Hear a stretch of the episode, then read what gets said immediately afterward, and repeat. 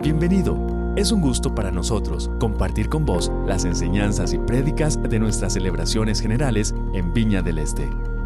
Es una bonita mañana donde seguimos con nuestra serie No te rindas y es una serie donde queremos animarlo y animarla a usted a que continúe en su fe, a que continúe conectado con Dios a pesar de las adversidades. Y para eso estamos también soñando y trabajando con los grupos fe que ya esta semana, mañana lunes, arrancamos con los grupos fe. Así que si usted quiere unirse a uno, inscríbase en el link que están poniendo o que van a poner más adelante en el, en el chat que tenemos en nuestra transmisión. Y queremos que todos como una sola iglesia podamos unirnos y podamos estudiar juntos la palabra de Dios y profundizar en lo que estamos aprendiendo sobre Hebreos, todos juntos, todos juntos en un solo corazón. En el año 2002, cuando empecé a estudiar la carrera de arquitectura, recuerdo que desde niño me fascinaba pensar en los espacios. Una de las cosas que más disfrutaba era cuando uno se metía debajo de las cobijas y hacía como una tienda de campaña. Esto para mí era fascinante. Esto para mí me, rompía el esquema de mi mente y siempre me, encantó mucho la sensación de espacio, me encantó mucho la sensación de, de, de limitar los espacios. Y en ese año 2002 después de haber estudiado dos años de diseño industrial, pude entrar a la carrera de arquitectura y fue como un sueño cumplido para mi vida.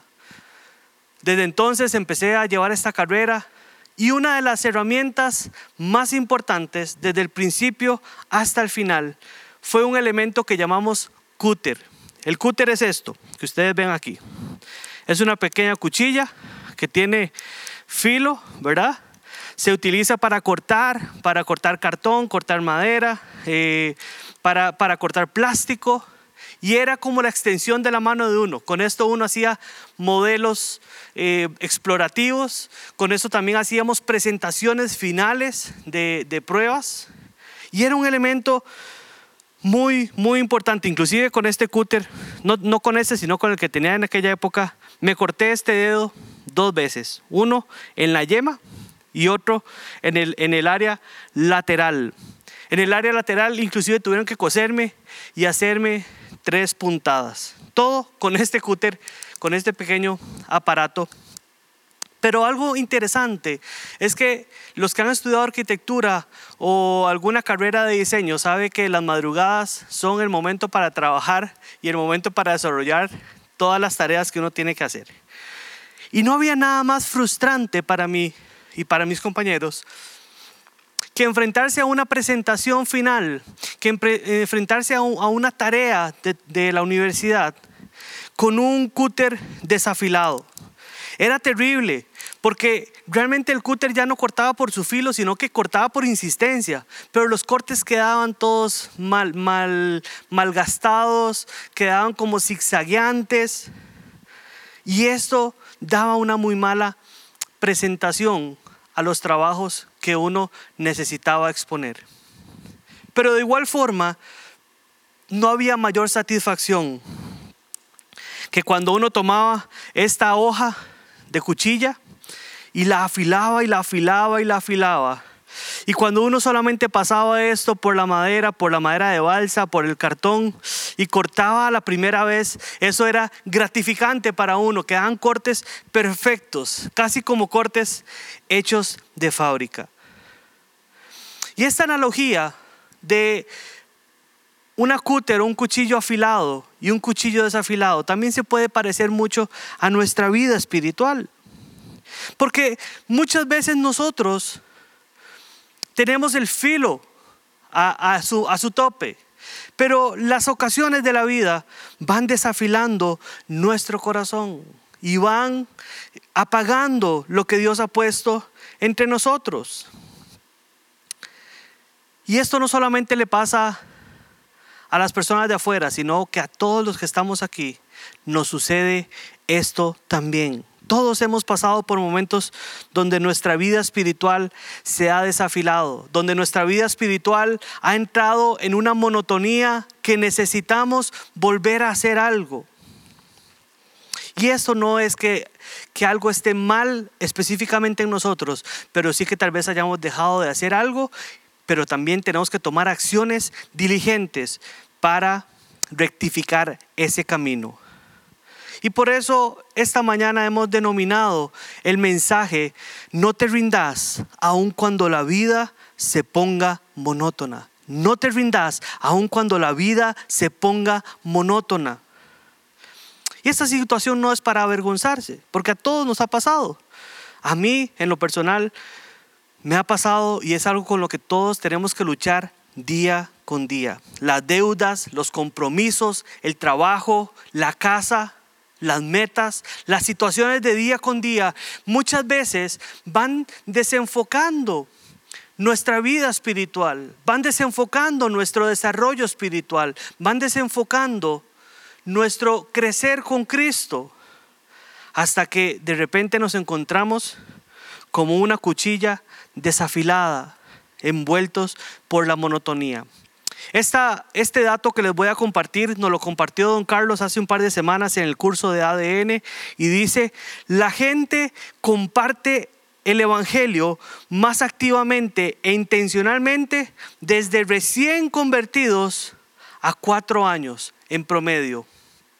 O sea, lo que quiere decir es que en los primeros cuatro años de convertidos es cuando la gente más fervientemente comparte el Evangelio, más fervientemente busca de Dios, más fervientemente comparte lo que Dios está haciendo y están atentos a lo que Dios quiere hacer.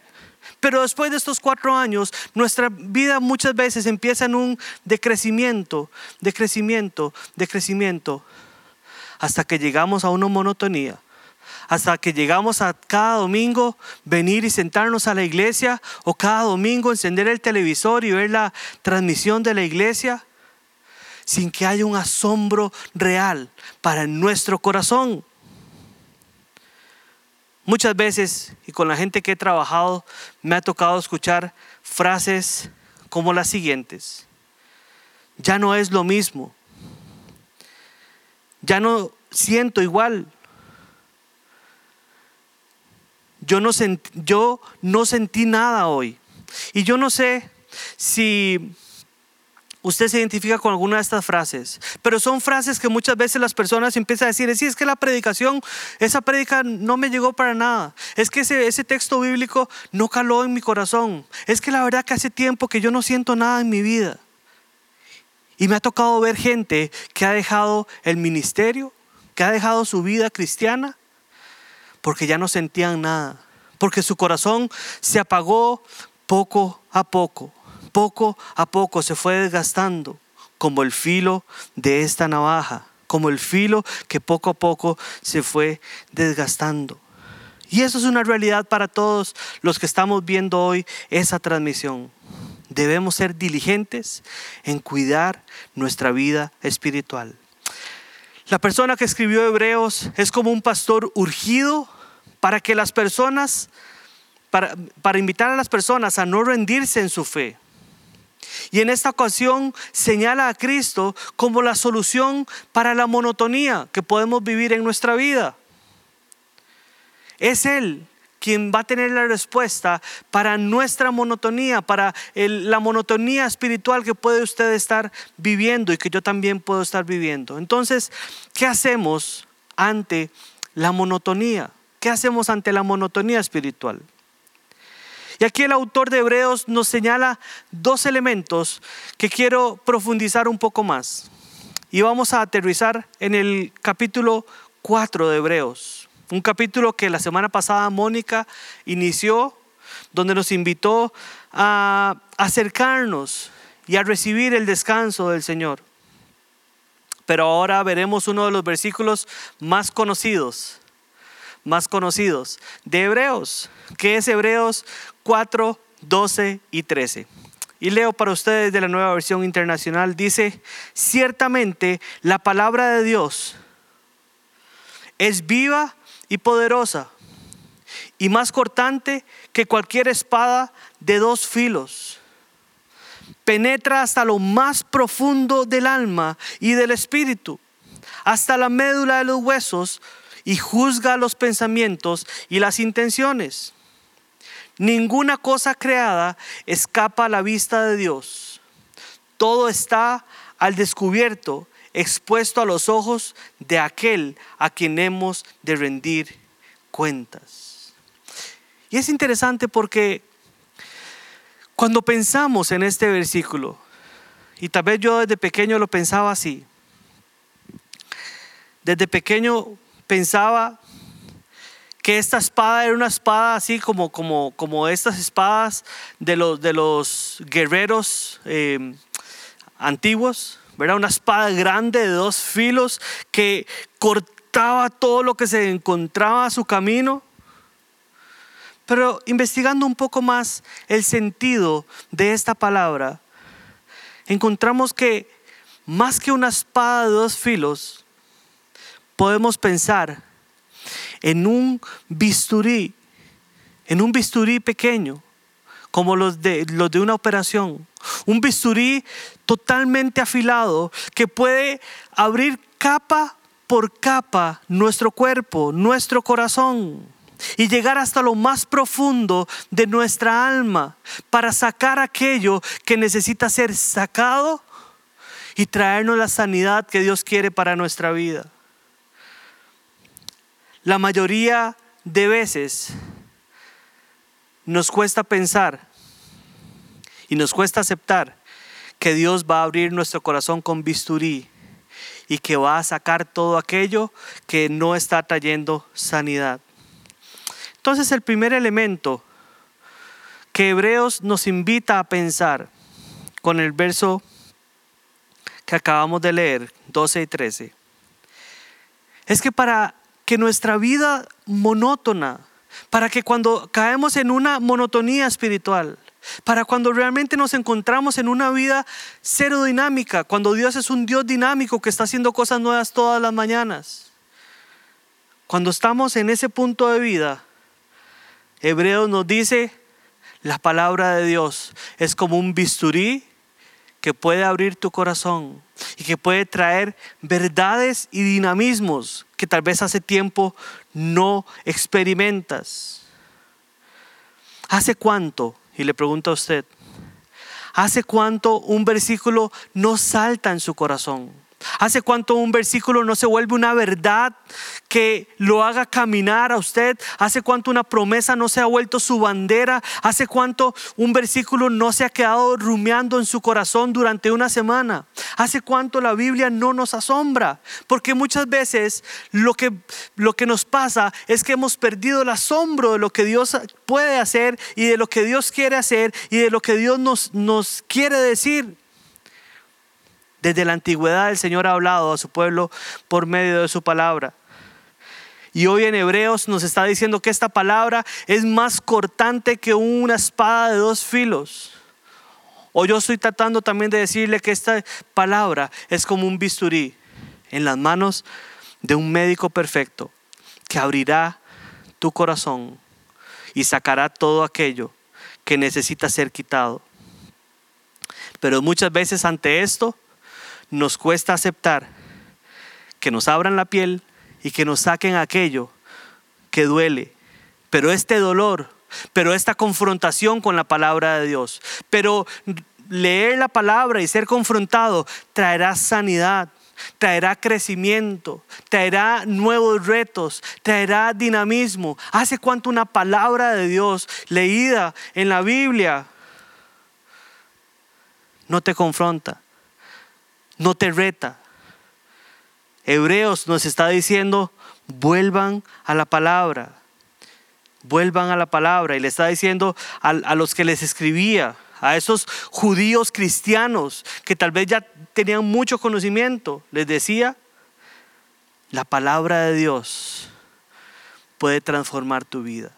¿Hace cuánto no has dejado, no has tenido devocionales? Leía por ahí también junto con esta frase de don Carlos que al inicio, en esos primeros cuatro años, la gente hace devocionales, ora, estudia la palabra y luego nos quedamos viviendo de las glorias pasadas, de las glorias pasadas.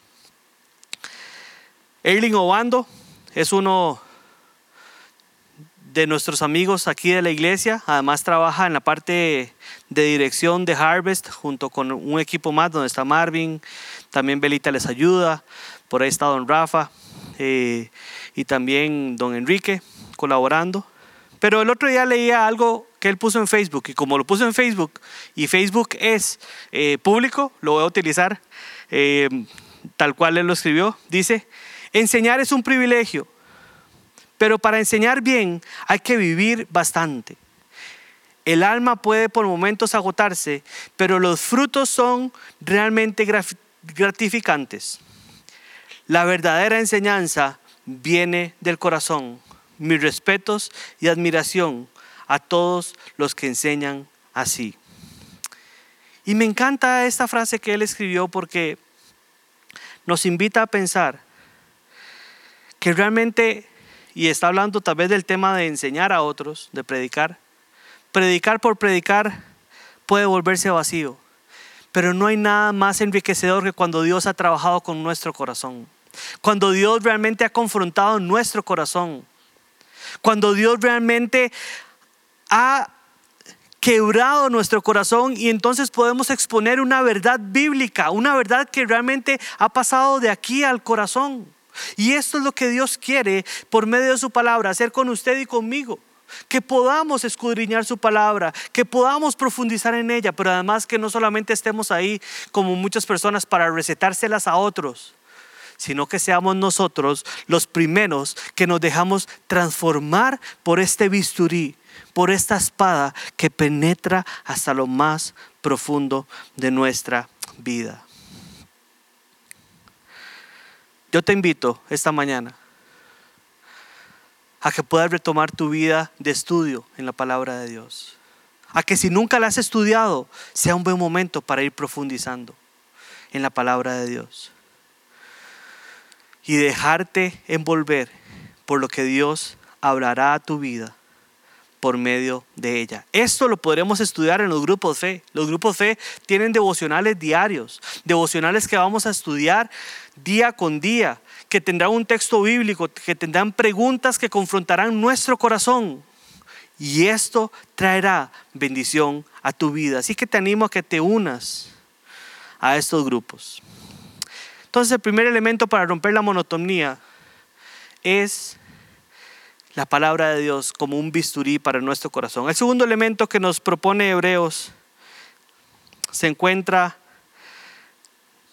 en el texto de Hebreos 4, 14 y 15. Y dice lo siguiente, por lo tanto, ya que en Jesús, el Hijo de Dios, tenemos un gran sumo sacerdote que ha atravesado los cielos, aferrémonos a la fe que profesamos porque no tenemos un sumo sacerdote incapaz de compadecerse de nuestras debilidades, sino uno que ha sido tentado en todo de la misma manera que nosotros, aunque sin pecado. Y el segundo elemento que nos invita a tener una vida fuera de la monotonía es poner nuestros ojos en un sumo sacerdote en el reflejo de Dios más exacto que Dios nos puso para poder entenderlo a Él, pero también para poder decirnos si se puede vivir. Y el segundo elemento nos habla de que Cristo, y porque Jesús es nuestro sumo sacerdote, podemos sostenernos fuerte de nuestra fe. Porque Jesús es nuestro sumo sacerdote, podemos saber que Él vino y como humano enfrentó las mismas tentaciones y debilidades de nosotros. Y aunque nunca pecó, puede comprender nuestra debilidad y nuestras tentaciones y dificultades. Y porque Jesús es nuestro sumo sacerdote, podemos entrar confiadamente a la presencia del Padre, porque es Él quien ha abierto el camino para nosotros. Es por medio de Él que tenemos entrada directa al Padre. Y el segundo elemento para poder tener una vida fuera de la monotonía o poder romper esta monotonía o poder continuar cuando la monotonía llegó a nuestra vida y no morir en el intento, es poner nuestros ojos en Jesús. Él ha sido nuestro modelo a seguir. Nosotros, y, a mí me gusta mucho utilizar esta pulsera que dice WWJD. What will Jesus do? What will Jesus do? ¿Qué haría Jesús? ¿Qué haría Jesús? Y, y, esto no es como, como que uno cuando está en una situación complicada de la vida dice, ¿qué haría Jesús? No. ¿Qué haría Jesús? Me invita a explorarlo y a tener mis ojos puestos en Él para entender qué hizo Jesús, para entender cómo Jesús abordó su vida, cómo abordó los temas de necesidad de este mundo cómo fue compasivo, cómo fue misericordioso, cómo trajo el reino de Dios a donde Él quería, donde Él estuviera. Nuestro segundo elemento para tener una vida fuera de la monotonía es que podamos poner nuestros ojos en Jesús y que Él sea nuestro modelo a seguir en todo lo que hacemos. Pero para esto necesitamos estudiarlo. Para esto necesitamos pasar tiempo en su presencia. Para esto necesitamos profundizar en Él, con Él, eh, en conversación, conocerlo cara a cara. Recuerdo aquella frase que dijo Jesús, hacedores de maldad. Me dicen Señor, Señor, pero nunca os conocí. Y muchas veces en la vida cristiana estamos invitados, o tentados más bien, a hacer tantas cosas para Jesús, pero no conocerlo cara a cara. Que esta mañana yo te invito y te digo, si no conoces a Jesús cara a cara, Él te está esperando ahí en la habitación de tu casa ahí en la sala de tu casa, cerca de tu corazón. ¿Por qué no volver a hablar con Él? ¿Cuántos de nosotros la única oración que hemos hecho es la de la comida? Una oración eh, protocolaria. Pero creo que Jesús hoy quiere esta mañana volver a escuchar tu corazón. Que te vuelvas a acercar a Él y que lo reconozcas como ese sumo sacerdote, como ese, eh, eh, ese gran ejemplo de tu vida, como ese, esa gran guía y darle valor a su sacrificio. La palabra de Dios y Jesús y tus ojos puestos en Jesús romperán la monotonía de tu vida. tal vez usted me dice, Sebastián, pero es que yo estoy bien, yo no tengo monotonía. Bueno, Gloria a Dios, gloria a Dios. Entonces, sea vigilante y empieza a invertir hoy. Empieza a invertir hoy para que esto no llegue a tu vida, para que esto no llegue a, a hacer algo que sucede. Los grandes, las grandes crisis de nuestra vida muchas veces no llegan de un día para otro, sino que lentamente lentamente se van cocinando, lentamente van sucediendo. Y a la vuelta de la esquina, a la vuelta de los años, vuelves a decir y dices, ¿en qué momento? ¿En qué momento llegué aquí? Esta mañana Hebreos nos está invitando a que escudriñemos la palabra de Dios, a que nos dejemos transformar por ellas, a que, a que no perdamos el asombro de lo que Dios quiere hacer en nosotros y que, y que pongamos los ojos en ese sumo sacerdote. Pero si seguimos un poco más adelante, vamos a repasar Hebreos 5 del 11, 5, 11 al, al 6, 12. No lo voy a leer para usted, usted puede leerlo en su casa. Porque realmente, una vez más aquí entonces Hebreos nos vuelve a resaltar los peligros de aquellas personas o los peligros que sufrimos aquellas personas que entran en una vida de monotonía. Y son dos elementos fundamentales. El primero, entonces, dice Hebreos 5:11 al 14. Dice, sobre este tema tenemos mucho que decir, aunque es difícil explicarlo, porque a ustedes los que, lo, que les entra por un oído les sale por otro. En realidad, estas, a estas alturas ya deberían ser maestros y sin embargo necesitan que alguien vuelva a enseñarles las verdades más elementales de la palabra de Dios. Dicho de otro modo, necesitan leche en vez de alimento sólido. El que solo se alimenta de leche es inexperto en el mensaje de justicia. Es como un niño de pecho. En cuanto al alimento sólido, es para los adultos, para los que tienen la capacidad de distinguir entre lo bueno y lo malo, pues han ejercitado su facultad de percepción espiritual. El concepto aquí es que nuestra vida espiritual debe tener un crecimiento constante y progresivo. Iniciamos como bebés y luego somos niños. Después pasamos a ser adolescentes y por fin llegamos a la adultez y a la madurez espiritual. Pero estas personas de las que está hablando Hebreos se quedaron estancadas en la infancia. En lugar de estar ya siendo profesores, siguen sentados en los escritorios de la escuela primaria. Estos son creyentes que siguen tomando leche cuando ya deberían sentarse a alimentarse con carne o lo que su dieta les diga. Deberían ya poder claramente distinguir lo bueno de lo malo y lo que agrada a Dios de lo que no agrada a Dios lo que, los, lo que construye nuestra sanidad y lo que atenta contra ella. Yo específicamente no tengo todavía hijos, pero cuando tuve sobrinas y cuando he visto otros bebés, hay un elemento que me tocó ver. Y es cuando un niño pasa de, de tomar solamente pecho o leche a empezar a comer cosas sólidas. Y hay un elemento que sucede, que es que cuando ellos empiezan a tener esta comida un poco más, más sólida, hay un, un efecto, un reflejo que es como de ahogarse, ¿verdad? Y, hacen como, hacen como así. Y esto muchas veces genera temor en ellos. Y esto muchas veces los hace ser temerosos de si quieren seguir o no comiendo esto. Pero este reflejo es normal en un bebé de meses. Es normal en un bebé que está pasando de, la leche a la comida sólida. Pero ¿qué pasaría si un niño de 7 años lo vemos haciendo este reflejo? ¿Qué pasaría si una persona de 14 años lo vemos haciendo este reflejo? ¿Qué pasaría si una persona de 25 años lo vemos haciendo este reflejo?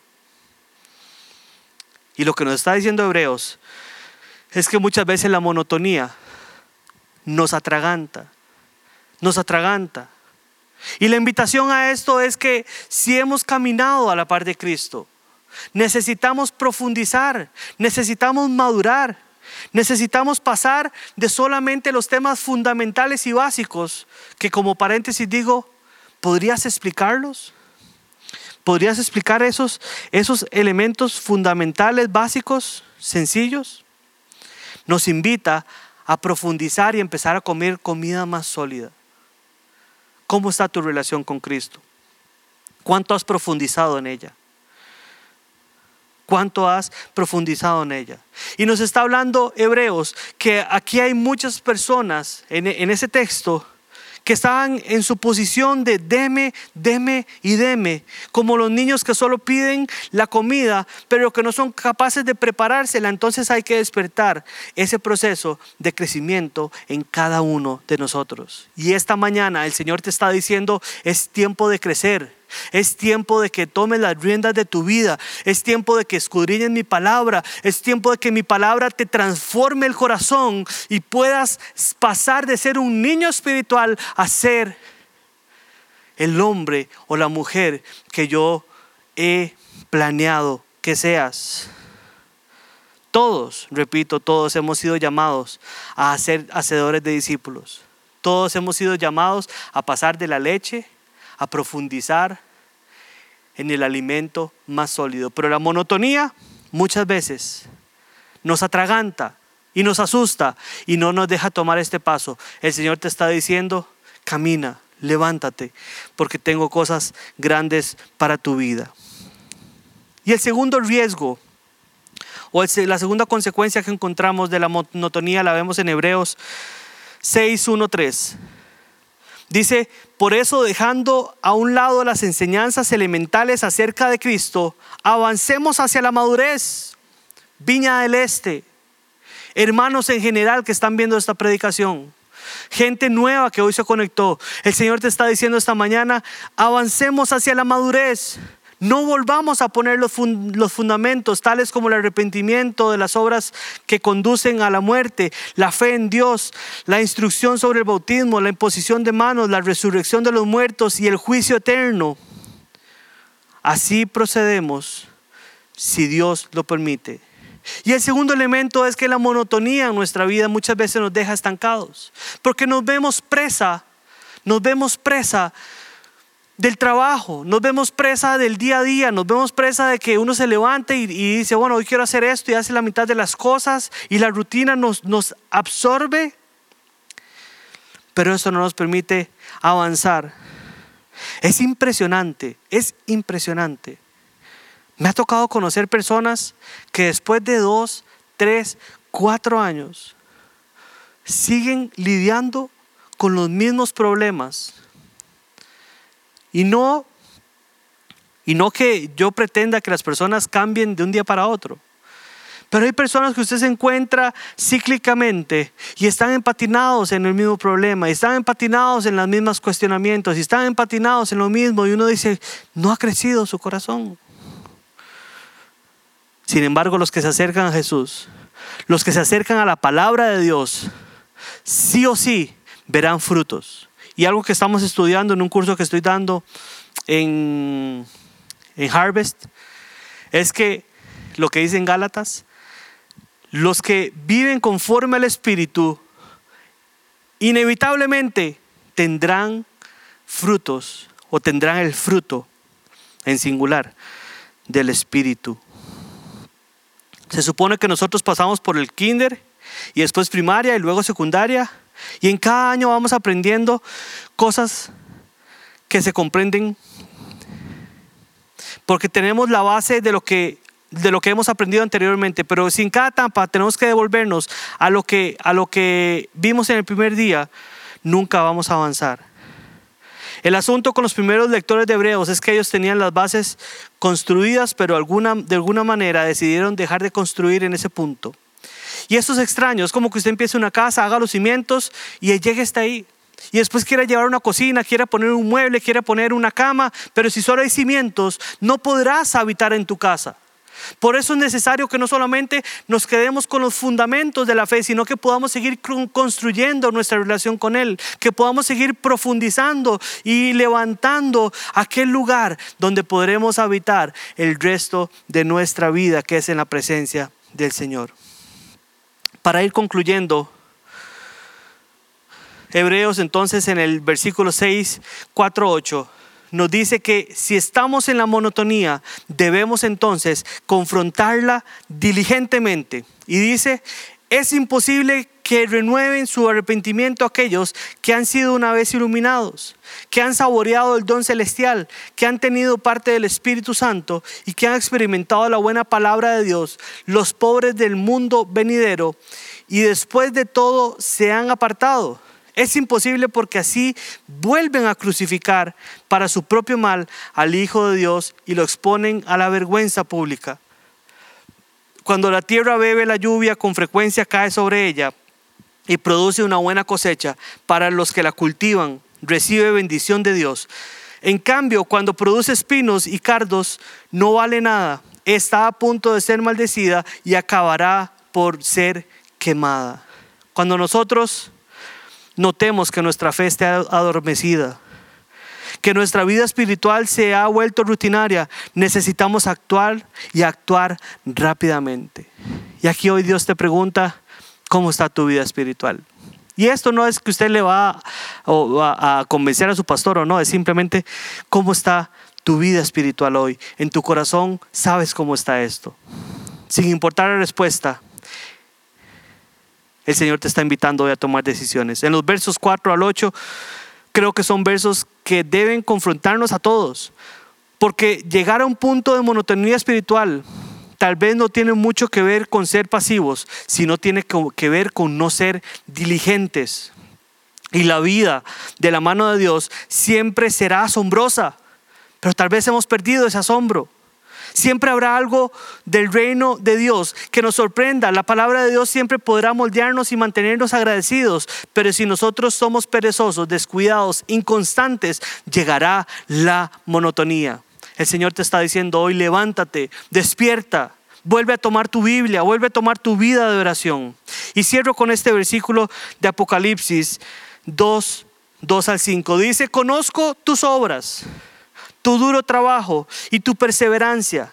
Sé que no puedes soportar a los malvados y que has puesto a prueba a los que dicen ser apóstoles pero no lo son y has descubierto que son falsos Has perseverado y sufrido por mi nombre sin desgastarte. Y eso me encanta porque son gente que está trabajando para Dios, que está cerca de Dios, que, que ahí están sopesando la buena palabra. Pero el versículo 4 dice, sin embargo, tengo en tu contra que has abandonado tu primer amor.